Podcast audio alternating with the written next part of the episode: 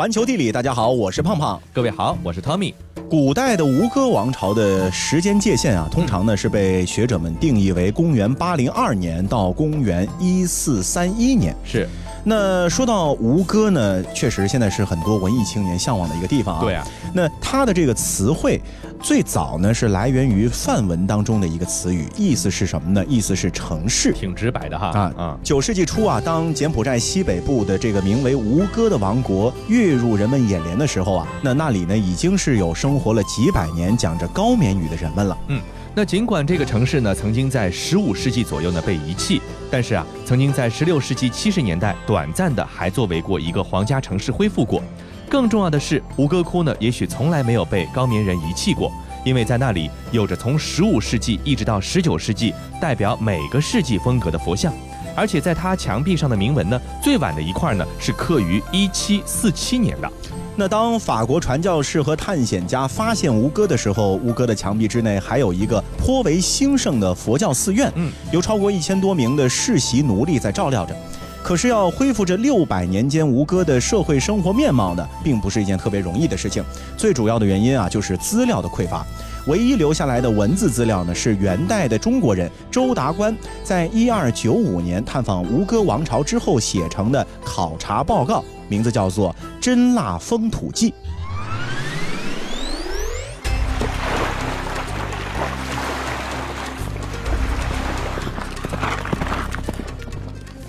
经过了一年多，总算到了真腊国。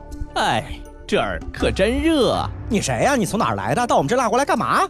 哎，老乡啊，你可别误会，我是中原来的。到你们这儿来参观访问啊！原来是中国来的朋友，欢迎欢迎！哎，老乡啊，你能不能给我介绍一下你们真腊国？啊，可以可以，当然可以。我们真腊国人民虔诚礼佛，那我就先带你去看看我们的寺庙吧。啊，好，好，好。哎，你们的寺庙和我们的寺庙想必也差不太多吧？啊，这我可不知道。你们中原，我没去过。啊，这就是你们的寺庙？和我们的大乘佛教寺院很不一样啊！哎，我们这边信奉的是小乘佛教，一般一尊寺庙就只有一尊佛像，佛像一般身上穿的是红色衣裳，以泥塑为主要形式啊，再用丹青进行装饰。咦，这佛像前的贡品里怎么还有鱼有肉的？当然，鱼肉可以吃，但饮酒绝对不行。哦，原来是这样，真让我大开眼界了。哎，走了半天也饿了。老乡，能不能请寺院里的厨子给我们做点吃的？呃，那您要是不嫌弃的话，还是去家里吧。我们真腊国的寺院餐食全靠化缘，庙里没有厨房。那恭敬不如从命，咱吃饭去吧。那在这本书里面，周达观除了描绘了国都中的伟大建筑和雕刻之外呢，还叙述了当地人民的一个经济活动，嗯，包括农业、工业、贸易啊，也叙述了当地人民衣食住行等等的一个日常生活，嗯。那许多在书中描述的十三世纪柬埔寨生活，包括衣着、工具，还有农村商业等方面啊，依然是可以在二十世纪九十年代的柬埔寨社会里面呢找到一些痕迹的。是的。而其他方面，比如说像奴隶呀、禁止奢侈。之法和神断法呢，至少以一种修改过的方式，也是持续到了十九世纪。嗯，在那个年代、那个国度啊，神之下呢就是国王了。所以从理论上来说呢，高棉王国至高无上的当权者就是当时的国王。但对于任何一个时期的高棉王国的描述，其实都非常少。那比较例外的呢，是在吴哥窟的浮雕上出现了登上王位的苏利耶拔摩一世的这个形象。画面和周达官描述的后来的国王登基呢，其实当时的场面呢非常相似。嗯，这个吴哥国王啊，也许是生活在奢侈当中的，但是啊，责任也是非常的重大的，进行皇家工程、建立皇家基金和慈善机构啊，维持法律的统治和安定局面，在需要的时候领导军队等等等等，这都是国王的分内之事。是。那么通常在还是一个小男孩的时候啊，国王呢就要接受一个婆罗门教宗教导师的训练，去学习。扮演国王的角色是，那一个王子的教育呢，应该说是从十一岁开始，十六岁结束啊，有点速成的这种感觉。嗯嗯。那从周达官的叙述中呢，我们可以看出啊，作为一个外国人，他好像并没有在逗留期间有机会啊去亲自面圣啊。但是他描述了几次看到国主的场面，比如说国主的宏大出行，他是这么描述的。这个凡初时啊，诸君马拥其前，旗帜鼓乐紧跟其后，宫女三五百，花布花髻，手持巨烛，自成一对。虽白日一点烛。又有宫女呢，是皆执内中金银器皿及文饰之具，制度迥别，不知其何所用。所以他当时其实只是观察到了这种场面，也许呢也没有亲自的去细节到，哎，这东西到底是干嘛用的？啊那东西到底是有什么象征？没有深究其中含义啊。是但是看得出来排场还是挺厉害哈。嗯国王陛下，隔壁老吴偷了我一只鸡，特来上诉，请国王陛下主持公道。偷鸡那好办，他要是承认的话，让他赔十只鸡。下一位，国王陛下，隔壁老贾借了我的牛车，结果给我弄坏了，他说他赔不起。那就杖责二十，以示惩罚。呃，国王陛下，我女儿在和她前男友谈恋爱的时候，被那渣男骗了财物，还隐瞒自己已经有妻儿的事实，是可忍，孰不可忍？这还了得！马上在城西门外挖个坑，做个牢笼，把他关进去。国王陛下，土匪的儿子来我家饭店吃饭，非但不给钱，还把我老伴儿给打伤了，还砸了我们的店。这是重罪，砍了他的手。你看啊，当时的国王呢，需要亲自坐朝问事，即便是这种小事，他得过问啊。啊当时的一些罪犯啊，犯了重罪，但是呢，也没有死刑。最重的呢，也就是砍手足、割鼻子这样的酷刑。嗯，当时的吴哥呢，还有用天狱来处理争讼的这样的一个办法。比如说，两家争讼，莫辩曲直，在王宫对岸呢有十二座小石塔，让两人呢各坐一座塔中，塔外是两家的家属呢是守护着，互相提防着。呃有时呢坐上一两天，有时呢坐上三四天。首先支持不住的一方呢，就被认为是有罪的。嗯，还有一种办法呢，是在城池中养鳄鱼，门外呢圈养这个猛兽，将有罪之人呢放入其中。如果鱼兽都不吃它，那么三天之后就证明它是清白的，就可以放人了。哦，这还是有不科学的地方啊。是啊，那在周达官的描述当中啊，当时在吴哥生活的很多人都是奴隶。嗯，这些奴隶呢，通常都是从山里的部落抓来的野人啊。嗯这种行为呢，一直到西方殖民时期还是都存在着的。嗯奴隶没有任何平民的权利啊，甚至奴隶的婚姻也不是被国家所承认的。嗯而且呢，奴隶呀、称呼他们的主人呢，不能叫主人，而要叫父亲、母亲。哦，啊，你可见这个地位。是，那如果犯错的话呢，是要俯首受杖，略不敢动的意思呢，就是基本上打起来还挺厉害的。啊嗯，常常有试图逃跑的奴隶，一旦被抓回来呢，就是脸上刺青，或者脖子和腿臂之间拴上链子啊，嗯。叫你下次再跑。是的。那除了需要以各种方式照顾的和服务于统治者和他的家庭的，比如说像官僚、仆人、奴隶、卫兵、宗教人员以及其他相关人员等等，大部分的当时的真腊国的人口呢还是农民，啊，经常呢需要做一些强制的劳役和服兵役，给宗教机构、地主还有官员，另外呢还有国王提供相关的货物以及服务等等。嗯，对于这些普通人啊，目前为止获得的镜像呢是比较模糊的。嗯只能说依稀从周达官的书里面还有浮雕上面呢看出他们的面容和装扮。但是也许永远就没有机会知道他们对于这个王国啊，对于这个国王的想法到底是什么呢？嗯这可能已经无从考证了。因为相关的记录实在太有限了哈。是。那么周大观书中最重要的陈述呢，同时也是最有争议的一件事情呢，就是大抵一岁中可三四饭收种，盖四时长如五六月天，且不时霜雪故也。那说的是农业生产。当然啊，当时的情况，尤其是又在温暖的这个南方啊，所以说它的收成好可以理解。嗯但是究竟能不能一年收成三四次，这件事情要打个问号。对，因为古代确实人力和农业技术还没有那么的发达、啊。没错，但是有一个呢是不争的事实，到现在我们还是能够看得到，就是吴哥人啊，当时呢是坐拥着一个天时地利特别好的一个自然的资源优势，那就是洞里萨湖。对，洞里萨湖的这个奇迹呢，其实让很多后来去到吴哥旅行的人都是惊叹不已的。嗯，据说这洞里萨湖的湖水是特别有营养，嗯那水中的沉淀物呢，给土壤提供了一个非常丰富的营养物质。嗯，即使是在吴哥被遗弃之后啊，洞里萨湖还是世界上鱼类最为密集的一个天然的鱼塘。是，那么也因此呢，给一代又一代的柬埔寨人啊，提供了日常饮食中所必需的蛋白质来源。是的，那作为一个以农业生产为主要收入来源的一个古代的国家呢，所以说这个农业方面的问题呢，就是现代考古学家和好奇的人们他们想知道的更加细致的一个方面了。嗯，那么他有很多的问题想问这个周大官了，比如说这个吴哥的农业是否和其他地方的农业有明显不同？这王室成员里到底有多少土地？而佛教寺庙是不是又拥有土地？如果拥有的话，拥有多少呢？这种对土地的控制又意味着什么？但是对于这些问题呢，周大官在书中呢没有写，嗯我们目前呢也没有获得比较准确的答案。而周大官的描述呢，其实也留下了一些争议的空间。关于这个一年三四季稻的问题呢，他也没有说明是在同一块地上收获几次，还是在一些地方收获第一季，在另一个地方收获第二季，等等等等，不太具体。所以大家对这个问题呢，到目前为止还没有一个最终的定论。对，另外啊，天气炎热带给农业的收获呢，在日常生活中啊，则是让人们每天非数次洗澡则不可过、嗯啊。这因为呃越是忙碌啊越是闷热啊，是这身体就非得洗澡。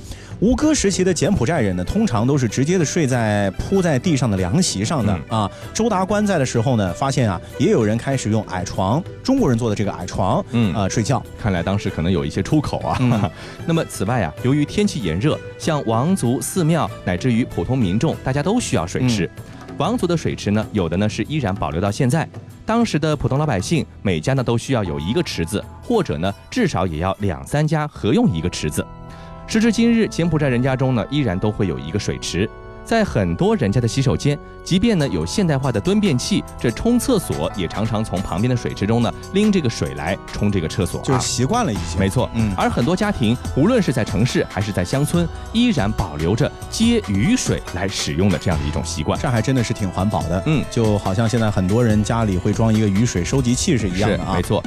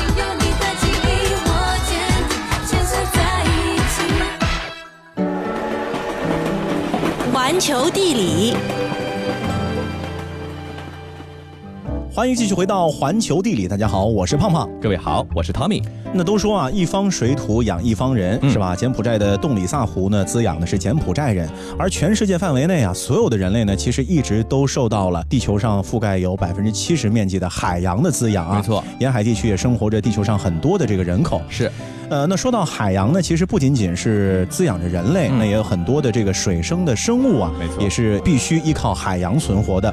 但是因为人类的关系啊，导致很多的物种呢逐渐在走向灭亡。嗯，十年前，鲸豚研究人员宣布白鳍豚的功能性灭绝，那么这个是被人类逼至绝境的第一种鲸豚类的动物。嗯。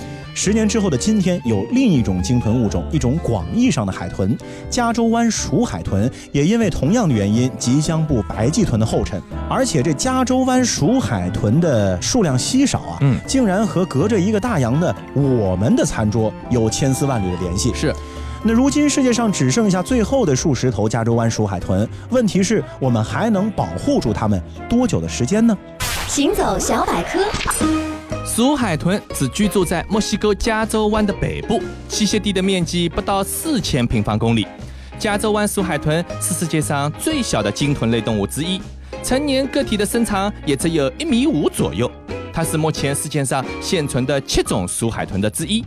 和大多数鼠海豚一样，它们以鱼和头足类动物为食，喜欢和三两同伴待在一起。加州湾鼠海豚特殊的长相让人过目难忘，他们的嘴上涂着哥特风格的黑色唇彩，同时搭配了一双超萌的熊猫眼。别看他们个头小小的，身材却是很壮硕，因此也被亲切地称作为小牛。那加州湾鼠海豚惊人的种族衰退到底是什么原因造成的呢？嗯，为什么我们刚刚说说和隔着一个大洋的我们中国人的餐桌有千丝万缕的联系呢？那要说明白这个问题呢，就得往前倒啊，嗯先要把视线从加州湾移回中国大陆南方地区，从中国南方的滋补品花椒说起。嗯，其实，在我们国家南方的很多地方呢，有不少的海鲜干货铺，随便挑一家进去，就可以看到装在袋子里或者挂在墙上的黄色的块状物，那么叫做花椒。花椒呢是鱼鳔的干制品，通常呢来源于石首鱼。在民间，花椒和海参、鲍鱼、鱼翅这四种海产干货并称为鲍参翅肚，被认为啊是营养价值很高的滋补品。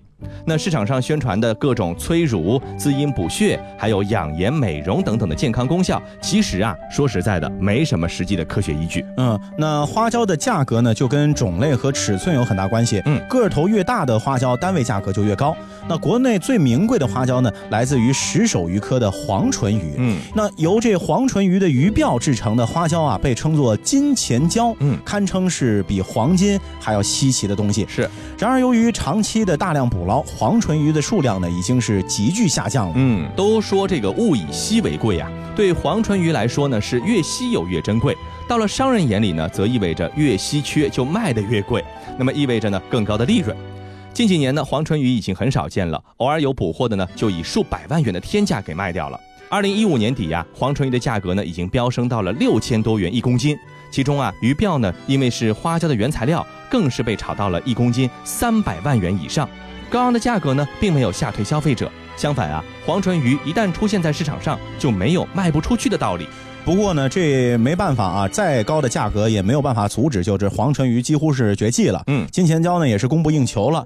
那逐利的精明商人呢，他也不会放弃说挣钱的机会，是所以呢就开始寻找金钱椒的替代品。是，那么这个时候，和黄唇鱼同样是石首鱼科大型鱼类的加州湾石首鱼就进入到了商人的视线之中。嗯，那其实啊，加州湾石首鱼的鱼鳔呢，此前一直在中国呢是有售卖的，但价格和销量呢一直不怎么高，因为外形和金钱椒呢相似，而成为了它的替代品之后，这价格就不对头了，一路走高。商人呢甚至把原来被称之为金山鳔的加州湾石首鱼的鱼鳔呢改名为大须金钱椒，把原来的金钱椒呢称为小须金钱椒。这样的话，这大的一定比小的好吧？一般来说，对不对？这也有点像这个木头里面啊，什么大叶紫檀、小叶紫檀，其实大叶紫檀压根就不是紫檀。是，嗯那么这样的话呢，他们就为了让这样的一个名称的转变呢，更好的推广这样的一种替代商品。对，这等于是搭着金钱交的顺风车啊。那为了捕捞加州湾石首鱼，人们就在加州湾北部是布满了各种各样非法的刺网。尽管墨西哥已经明令禁止加州湾石首鱼的捕捞，但是在巨大的利益推动之下，一切仍然在暗地进行。嗯在人们疯狂的捕捞加州湾石首鱼的时候，生活在同一片海域的加州湾鼠海豚也遭殃了。本来就数量极少的加州湾鼠海豚被误捕的事件是频频发生，嗯因为这渔网又不管你是什么鱼，没错。成为了导致加州湾鼠海豚数量骤减的一个重要甚至是唯一的因素。哎呀，真的是躺枪了哈。嗯那如今呢，人们已经知道加州湾鼠海豚呢只有三十头左右了，还得一次又一次看到它们死在刺网当中。法律禁止非法捕捞呢没有成效，其他保护手段呢也都来不及挽救数量如此之少的物种了。所以说，在这个时候呢，真的要提醒大家，我们的自然资源呢是有限的，不管是植物也好，还是动物也好，都要合理的去利用，不要去非法的采用。是，那说到中国呢，确实啊，全世界对我们的印象就是会吃，这也没办法，因为中国地大物博，要养这么多的人，是吧？是你要是只吃几种单一的食材呢，可能不一定能养活。嗯，但是到了现在，咱们生活都这么好了，就没必要再去吃那些原先觉得好像很有必要的东西了，嗯对不对？那说到这个吃啊，其实我觉得全世界呢都有吃货啊。这阿拉伯地区啊，虽然说这自然环境呢可能会严酷一些，嗯，也依然阻挡不了广大阿拉伯吃货的脚步。是的，那吃货要吃呢，咱们也得科学合理的吃，像黄唇鱼啊这种东西就咱就别吃了，嗯对吧？有一些东西呢，数量又多，还营养好，咱们不妨多吃点。在中东辽阔的大地上呢，常常可以看到许多形似椰子树的树啊，在这个沙漠中顽强地生长着。其实它们并不是椰子树，而是椰枣树。这个外形呢酷似椰子树，但是它的果实呢却像大枣一样。由于椰枣树和椰枣在阿拉伯人民的日常生活中呢扮演了极为重要的角色，椰枣呢被阿拉伯人称为叫做绿色金子的东西。那么椰枣树和椰枣发挥了哪些关键的作用呢？世界真奇妙。椰枣树是一种耐旱、耐热、耐碱而喜欢潮湿的植物，树龄可长达百年，生活在非洲、西亚、南亚、印度河流域等地。它在中东地区的种植历史悠久，规模也尤为庞大。早在古巴比伦时期，椰枣树就被两河流域的先民大规模种植。汉谟拉比法典里甚至有保护椰枣树的法律条文，砍伐一棵椰枣树罚半个银币，这在当时是很高的罚金。犹太法典中也曾多次提到椰枣树。据说耶稣在进入耶路撒冷时，曾双手捧着象征和平的椰枣树幼苗。那伊斯兰教兴起前的阿拉伯人呢，是以椰枣为偶像的，先把椰枣呢压成枣砖，再把它们呢雕刻成神像，顶礼膜拜。由此可见，椰枣树在中东人民的心目中的崇高地位。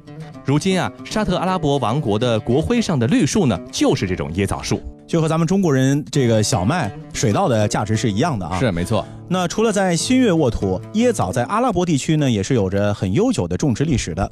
在满是荒凉沙漠的阿拉伯半岛之上啊，绿洲的数量和规模呢，实在是小得有点可怜。嗯所以小麦等等的农作物的产量呢就很低，而且呢，受到恶劣的自然环境和气候的影响，这个产量的波动也很巨大。嗯好一点呢，可能收的多一点；差一点呢，可能一粒都没有。靠天吃饭了。啊，即使是务农的定居阿拉伯人，也常常是吃了上顿没下顿，饿得慌啊！更不用说是逐水草而居的游牧阿拉伯人了。嗯，那很多的作物呢，在这样炼狱般的环境中呢，其实都难以成活。但是椰枣树却能够适应这种恶劣的天气环境，它只需要地下水的滋养，在很多地方只要有地下水，椰枣树根本不用任何照顾就能够茁壮成长。因此呢，椰枣作为一种替代品，成为了古代阿拉伯人日常生活中的主食。阿拉伯人啊，喜欢把这个椰枣呢泡在水里，泡到发酵之后制成饮料再食用，这个呢也是别有一番风味儿。那由于椰枣树的种植对于环境的要求非常低，而且产量又很大，嗯所以无论是有钱人还是经济拮据的贫困家庭呢，是都能够买得起椰枣的。可以说，椰枣是古代阿拉伯人从事半岛各城市间贸易的一个必需品。嗯，没有椰枣，也就没有横跨整个阿拉伯半岛的商路。椰枣几乎伴随着阿拉伯文明发展的全过程。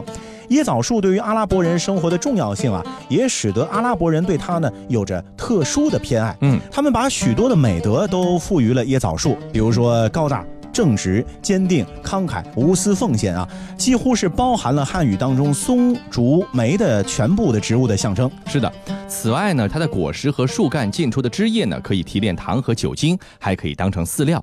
它的树干和树枝呢，还可以用来做家具、盖房子和当燃料。树皮可以用来编织日用品，树叶可以用来扎扫帚。用咱们常说的一句话来说啊，这个椰枣树对于他们来说，也真的是浑身都是宝啊。对啊，因为这椰枣树是如此的宝贝啊，那所以阿拉伯人自然就想尽办法去扩大椰枣树的种植面积，嗯提高椰枣的亩产量。进入近代之后，随着农业技术的进步以及阿拉伯国家政府对于椰枣产业的扶持，椰枣树种植园呢已经是遍布了整个阿拉伯世界，嗯产量呢也呈现着爆发式的增长。伊拉克、沙特和埃及都是椰枣生产大国，一年的产量都是超过了四十万吨。嗯，在伊拉克啊，这椰枣的产地呢，主要在它的南方阿拉伯河的入海口附近。仅巴士拉一省呢，就有椰枣树三千二百万株。伊拉克的椰枣产量曾经高达六十七万吨，占到世界椰枣贸易量的百分之五十七。占到本国对外贸易量的百分之八十，可见它的重要的地位啊。嗯但是呢，伊拉克的椰枣产量非常不稳定，像这个两伊战争期间、海湾战争期间，还有伊拉克战争期间，以及近年来的不稳定的局势呢，就使这个椰枣的产量呢出现了一种大起大落的局面。那在国际市场上，阿尔及利亚、突尼斯、利比亚、摩洛哥和苏丹等国的椰枣呢也是很受欢迎。嗯，在阿拉伯国家一共有一百种以上的椰枣，每种椰枣的口味都是不一样的。那其产地的百姓呢也会用它们做出不同风味的食物。可以说啊，椰枣是阿拉伯饮食文化的重要一环，也是阿拉伯美食的一张举世闻名的名片。没错，这椰枣呢，因为其甜美的味道和丰富的营养呢，成为了阿拉伯人所喜爱的一种食物。也因为它可以在极端恶劣的环境下生长，而成了阿拉伯人赞美的对象。所以说，基于这两点，和椰枣有关的文化现象，在阿拉伯文化中呢，可以说是随处可见。可以说呢，阿拉伯文化的植物象征就是这个椰枣。它对于严酷环境的适应性，代表了阿拉伯人的坚韧不拔；它的便于储存，代表了阿拉伯人对不同环境和不同文化的极大包容性。那也正是因为如此，才有了兼容并蓄、灿烂而辉煌的阿拉伯文明。好了，以上就是这次节目的全部内容，感谢各位的收听，我们下次再见。